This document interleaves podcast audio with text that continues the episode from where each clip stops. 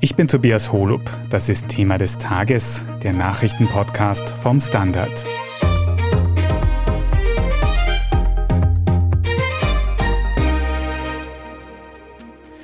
Großbritannien hat eine neue Premierministerin.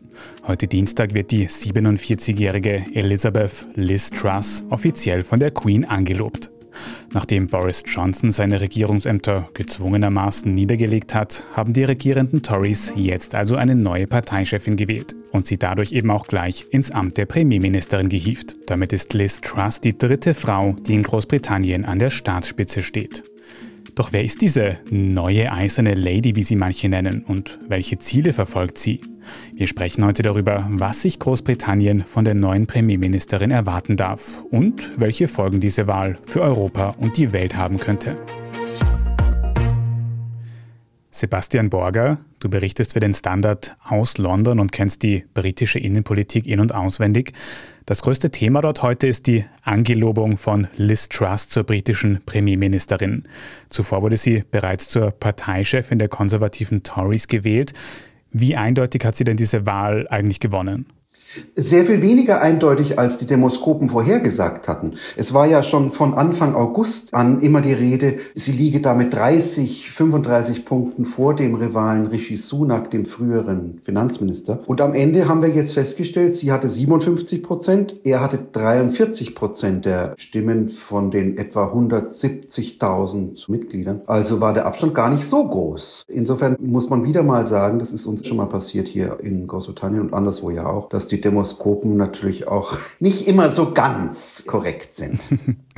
Könnte das vielleicht an den Themen liegen, mit denen sich Liz Truss positioniert hat? Wie hat sie sich denn da inhaltlich aufgestellt im Wahlkampf? Also erstmal würde ich noch sagen, es liegt daran, dass beide Kandidaten nicht wirklich überzeugend waren und dass ja ganz viele von den konservativen Parteimitgliedern eigentlich jetzt doch lieber an Boris Johnson festgehalten hätten. So haben es jedenfalls die jüngsten Umfragen suggeriert. Liz Truss hatte von Anfang an sich ganz stark mit der Partei Rechten verbündet und behauptet, sie stehe in der Nachfolge von der eisernen Lady Maggie Thatcher, sprach also unentwegt von Steuersenkungen und will eigentlich wiederbeleben das längst überholte Modell des Trickle-Down-Economy, die in den 1980er Jahren ja mal populär war, nach dem Motto, die Reichen muss man entlasten, damit sie investieren und sozusagen die Wirtschaft beleben und dann wird der Reichtum hinuntertröpfeln auch auf den weniger glücklichen Teil der Bevölkerung. Und kannst du dir erklären, warum sie damit quasi ihren Konkurrenten Rishi Sunak ausgestochen hat?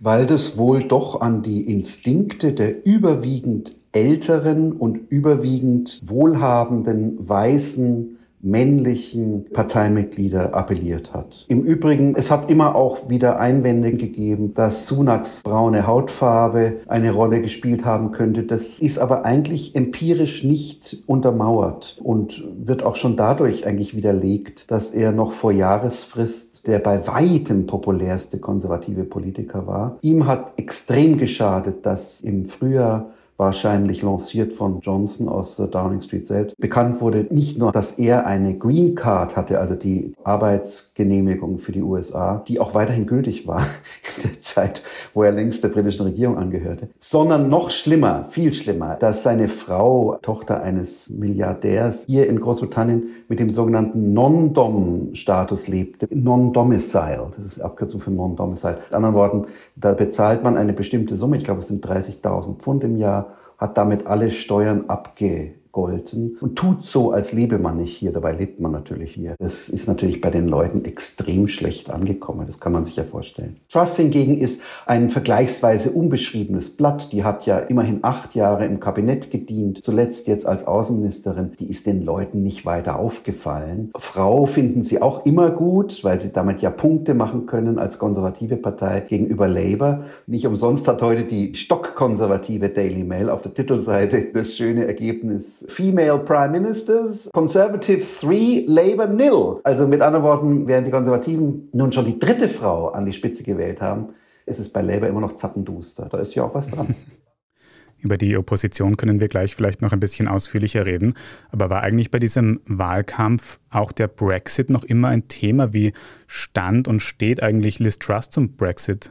Der Brexit, um das zuerst zu beantworten, spielte fast keine Rolle, sondern nur indirekt. Es wird ja nicht nur in der konservativen Partei, sondern auch in weiten Teilen der Medien vollkommen verschwiegen, welche schwerwiegenden negativen Folgen der Brexit längst hat. Das einzige Thema, wo er indirekt eine Rolle spielte, war Nordirland. Es gibt ja dieses leidige Nordirland-Protokoll, mit dem dieser Teil Irlands, nämlich der britische Teil, im europäischen Binnenmarkt verbleiben kann. Das ist ja ein schwelender Konflikt. Da hat nun die Truss, die als nicht nur Außenministerin, sondern auch als Chefverhandlerin mit der EU zu den noch ausstehenden Brexit-Fragen fungierte, ein Gesetz im Unterhaus eingebracht, das praktisch den ja völkerrechtlich gültigen Austrittsvertrag, zu dem das Nordirland-Protokoll gehört, aussetzen würde, mit dementsprechend negativen Reaktionen in Brüssel. Und da hält sie ganz knallhart dran fest Übrigens Sunak genauso. Das Interessante ist ja, dass Sunak 2016 beim Referendum seine gerade erst begonnene Karriere als konservativer Parlamentarier gefährdet hat, indem er sich gegen die Parteiführung damals David Cameron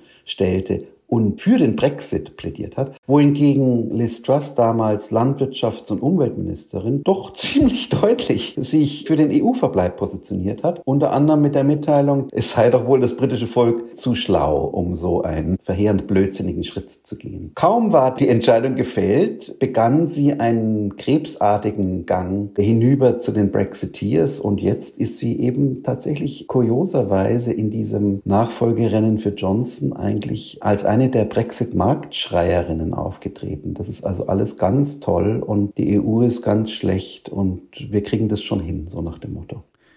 Also beim Brexit ist Liz Truss vielleicht doch auf der Seite, wo die meisten Stimmen zu holen sind, tendenziell. Wenn wir jetzt aber schon über Auslandsbeziehungen reden, habe ich ganz konkret gehört, dass sich Truss kritisch zum französischen Präsidenten Emmanuel Macron geäußert hat. Was hat sie da genau gesagt? Na, das war am Ende einer dieser Wahlkampfveranstaltungen innerhalb der konservativen Partei eine sogenannte Quickfire Round. Also den Kandidaten werden Fragen gestellt und sie sollen sozusagen wirklich binnen drei, vier, fünf Sekunden antworten und nicht länger. Und die Frage lautete, Emmanuel Macron Friend or Foe? Mit anderen Worten, ist der französische Staatspräsident ein Freund oder ein Feind, Querstrich Gegner Großbritanniens oder des Vereinigten Königreichs? Da sagt natürlich jeder normale, äh, vernünftige Politiker Freund. Ja logisch. Es ist immerhin ein NATO-Verbündeter, ein Nachbar, ein Waffenbruder aus zwei Weltkriegen.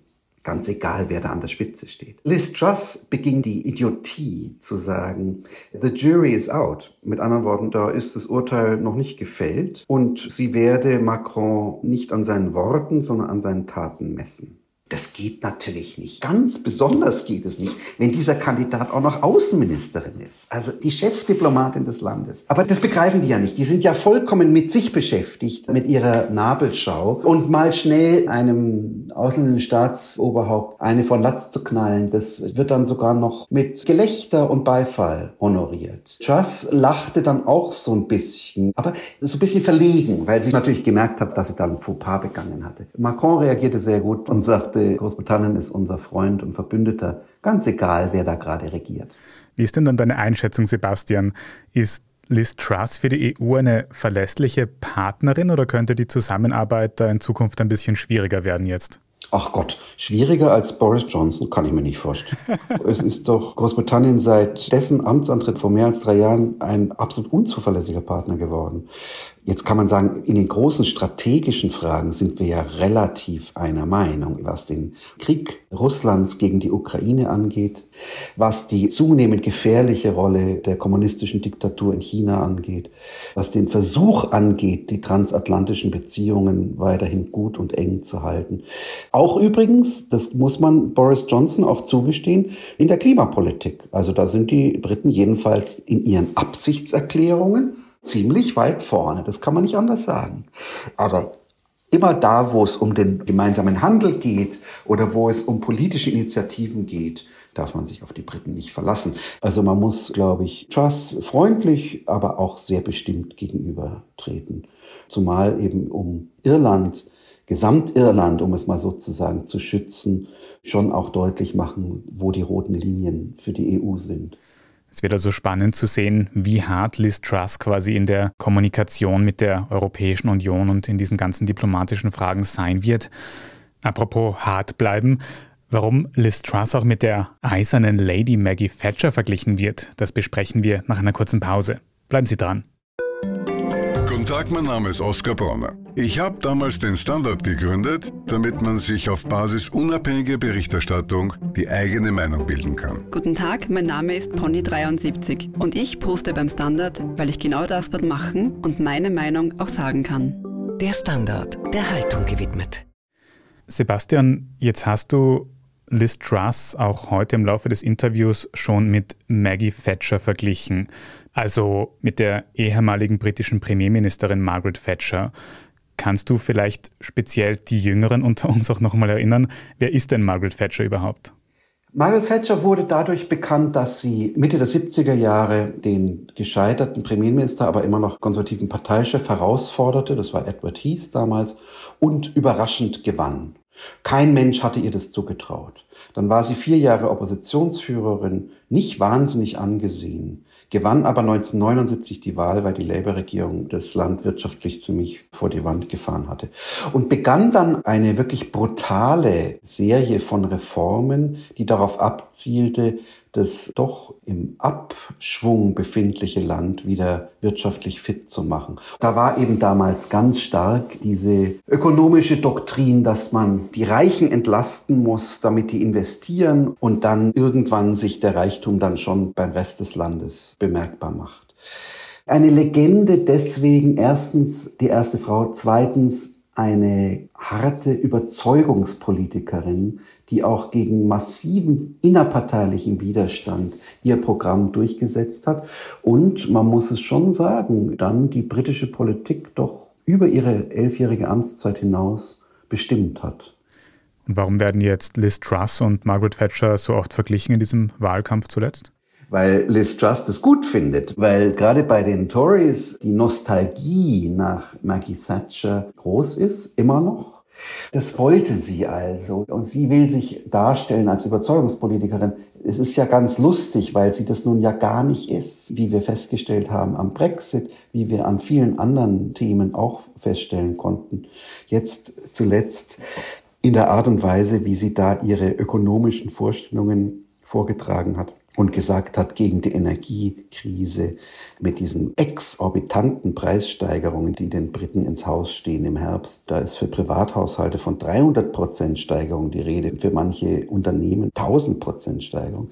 Da hat sie also etwas wegwerfend gesagt, mit Almosen wolle sie nichts zu tun haben, das werde sie durch Steuersenkungen regeln. Das hat sie binnen vier Wochen vollkommen zurückgenommen und jetzt ist die Rede davon, dass die neue Regierung ein Hilfspaket für Privathaushalte und Unternehmen auflegt, das sich auf bis zu 100 Milliarden Pfund, also 116 Milliarden Euro aufaddiert. Also beides, die Überzeugungspolitikerin und die symbolisch immer noch gegen innerparteiliche Widerstände die Frau, die bei ihrem Weg bleibt. Das ist das Image, was Maggie Thatcher hat. Ist doch aber logisch. Wenn ich zwei Premierministerinnen in dem Reigen meiner Vorgänger habe, dann will ich natürlich lieber mit Maggie Thatcher verglichen werden als mit Theresa May. Und ehrlich gesagt ist natürlich aber der Vergleich mit Theresa May viel angemessener, denn sie hat keine Wahl gewonnen. Sie hat bestenfalls jetzt bis zur nächsten Wahl zwei Vierteljahre Zeit, wahrscheinlich sogar weniger. Und da die Tories nun über zwölf Jahre im Amt sind, muss Labour schon ziemlich blöde sein, wenn sie nicht die nächste Wahl gewinnen und das politische Pendel wieder in die andere Richtung ausschlägt. Apropos Labour, apropos Wahlen. Wie steht es denn eigentlich gerade um die Beliebtheitswerte von Liz Trusses konservativer Tory-Partei und eben auch von der oppositionellen Labour-Partei in der Bevölkerung? Also die Umfragen sind ungefähr so Labour 42, Tories 28, Liberaldemokraten 10, 11, 12, sowas. Mit diesen Werten würde Labour womöglich sogar eine eigene Mehrheit bekommen bei der nächsten Wahl, jedenfalls aber mit anderen Parteien zusammen regieren können. Das Interessante ist das Revival der Liberaldemokraten, die ja zwischen 2010 und 2015 in der Koalitionsregierung mit den Konservativen waren und anschließend brutal abgestraft worden sind, wie es ja kleineren Koalitionspartnern immer wieder passiert. Und jetzt aber sich erholen und ja enorme Nachwahlsiege gefeiert haben in den letzten 18 Monaten und also auf Kurs sind, um den Tories wieder Wahlkreise abzunehmen, die sie 2015 jämmerlich verloren haben. Labour steht unter dem Oppositionsführer Keir Starmer ganz solide da. Er ist halt leider gar nicht inspirierend. Er macht das alles ganz ordentlich. Man wünscht sich ein bisschen mehr Umf. Aber vielleicht ist ja auch den Briten, wenn sie nun zwei doch sehr lautsprecherische und wichtigtuerische Premierminister hatten, vielleicht ist ihnen dann der etwas ruhigere Arbeitersdamer ganz recht, dem man zutraut, dass er eine Regierung kompetent und einigermaßen geräuschlos führt. Mhm. Und wann steht denn eigentlich die nächste Parlamentswahl an in Großbritannien? Na, pass auf, das ist jetzt zurückgekehrt, nachdem es zwischendurch geändert worden war, in die Hoheit der Premierministerin. Wenn Liz Truss das möchte, kann sie nächste Woche, sagen wir mal, die Queen um die Auflösung des Parlaments bitten. Eine Bitte, der die Queen auch nachkommen muss und kann also für Anfang, Mitte Oktober Neuwahlen ausrufen. Wird sie nicht machen angesichts dieser Umfragewerte und vor allen Dingen auch angesichts der doch ziemlich verheerenden wirtschaftlichen Lage.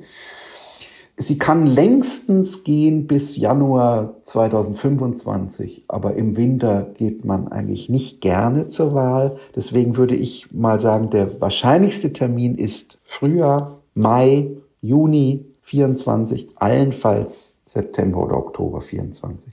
Circa zwei Jahre hätte Liz Truss dann also noch, um die Umfragewerte noch zu verbessern. Der Vorgänger von Liz Truss, Boris Johnson, hat sich ja heute auch nochmal in einer Rede zu Wort gemeldet. Wie geht es für den jetzt eigentlich weiter und will der sich vielleicht mit Reden wie diesen die Politik auch noch so ein bisschen warm halten für die Zukunft? Kann das sein? Das wird ja sehr stark spekuliert.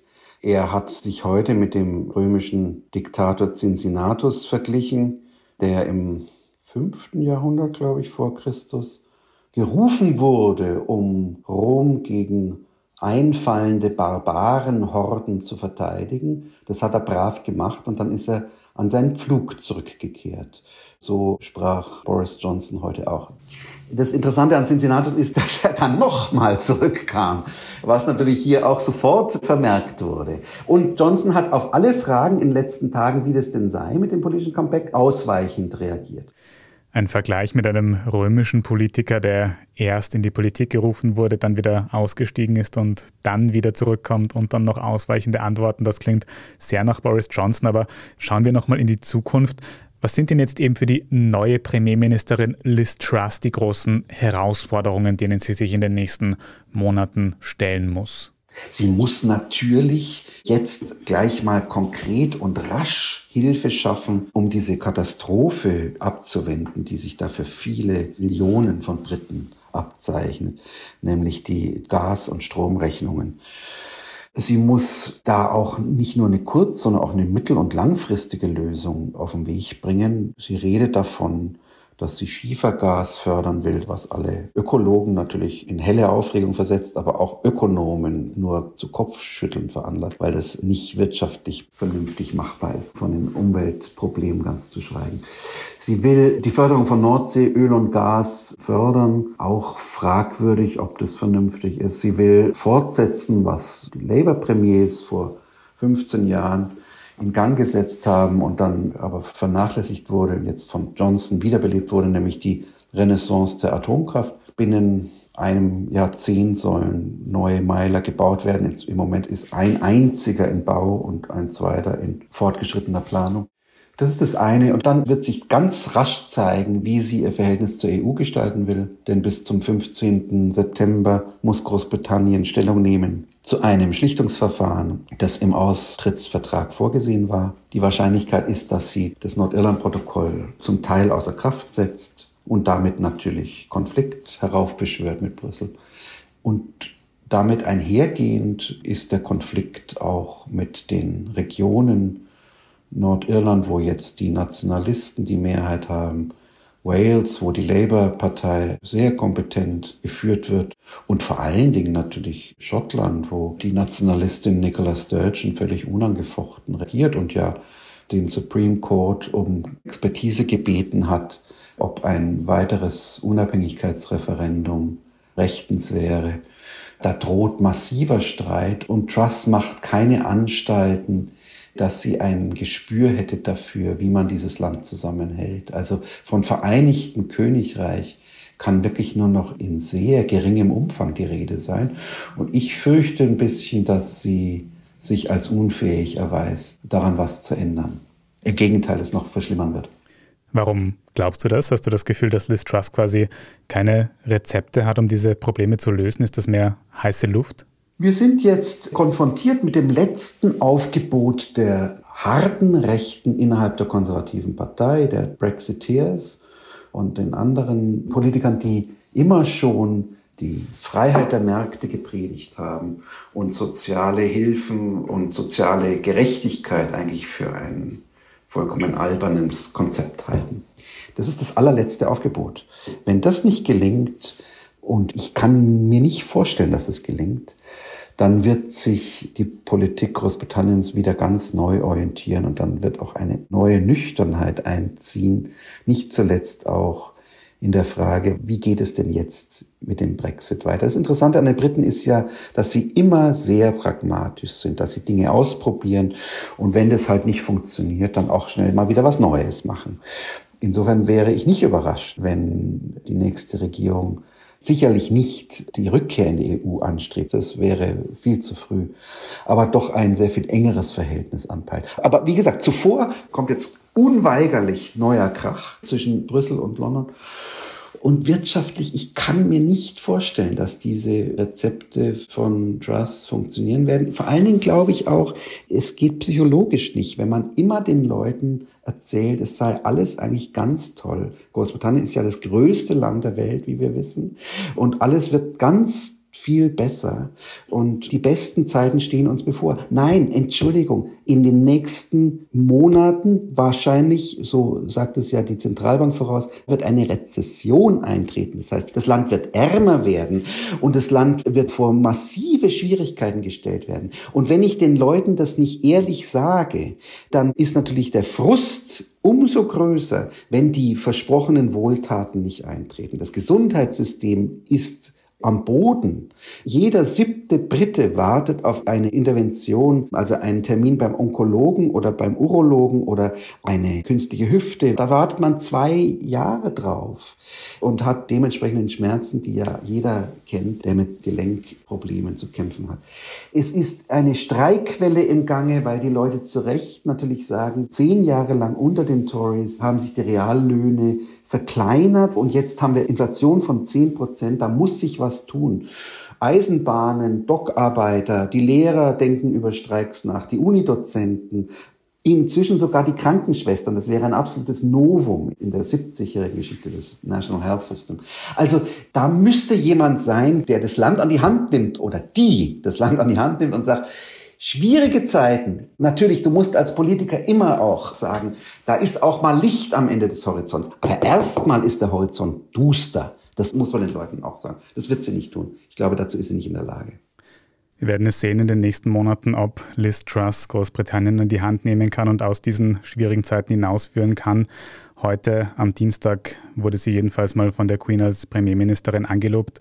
Vielen Dank für diese Einschätzungen, Sebastian Borger aus London. Großer Spaß, wie immer. Bis bald. Wir sprechen jetzt gleich noch darüber, was der österreichische Bundeskanzler Karl Nehammer im gestrigen ORF-Sommergespräch zu Auswegen aus der Energiekrise gesagt hat. Wenn Sie unsere journalistische Arbeit hier beim Standard in der Zwischenzeit unterstützen möchten, dann können Sie das zum Beispiel tun, indem Sie ein Standard-Abo abschließen. Wenn Sie unseren Podcast über Apple Podcasts hören, können Sie dort auch für ein Premium-Abo zahlen. Vielen Dank für jede Unterstützung, das hilft uns wirklich sehr. Jetzt aber dranbleiben, wir sind gleich zurück.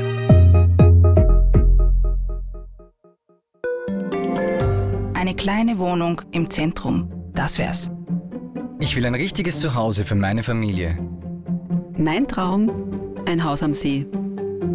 Was auch immer Sie suchen, Sie finden es am besten im Standard. Jetzt Immosuche starten auf Immobilien der Standard.at. Und hier ist, was Sie heute sonst noch wissen müssen. Erstens, gestern Montagabend war Bundeskanzler Karl Nehammer von der ÖVP bei den ORF-Sommergesprächen zu Gast. Thema war dabei etwa die Energiekrise. Neben der jüngst beschlossenen Strompreisbremse hat Nehammer dabei auch eine Entlastung für andere Energiearten in Aussicht gestellt. Was wir aber brauchen auf europäischer Ebene ist, dass wir einen Gaspreisdeckel, ich sage es ja ganz bewusst so, zusammenbringen oder einen Energiekostendeckel zusammenbringen.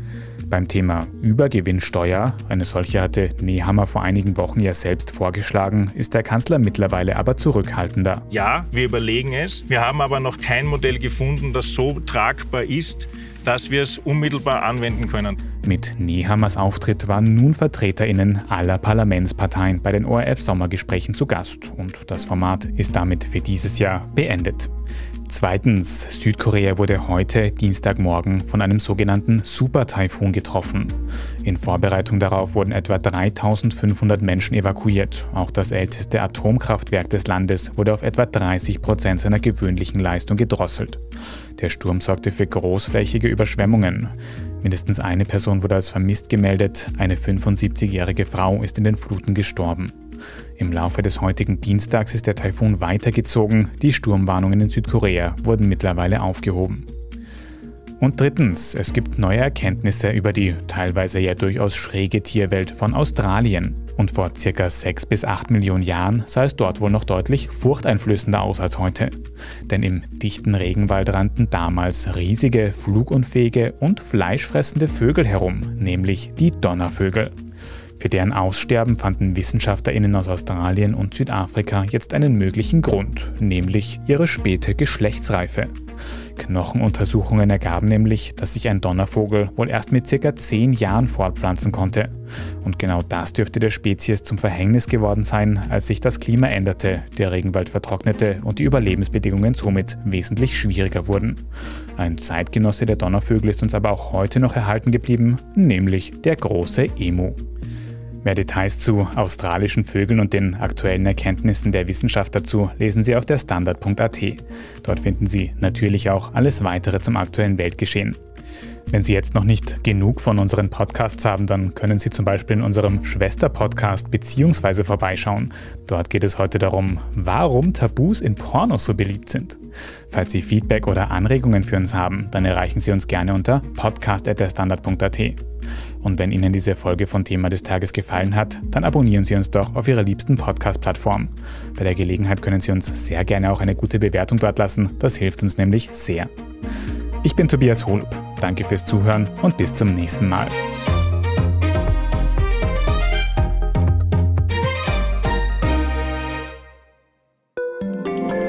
Guten Tag, mein Name ist Oskar Bonner. Ich habe den Standard gegründet, weil es damals einfach keine unabhängige liberale Qualitätszeitung gab. Guten Tag, mein Name ist Anna Haber und ich lese den Standard, weil er genau das noch immer ist. Und das ist heute so wichtig wie damals.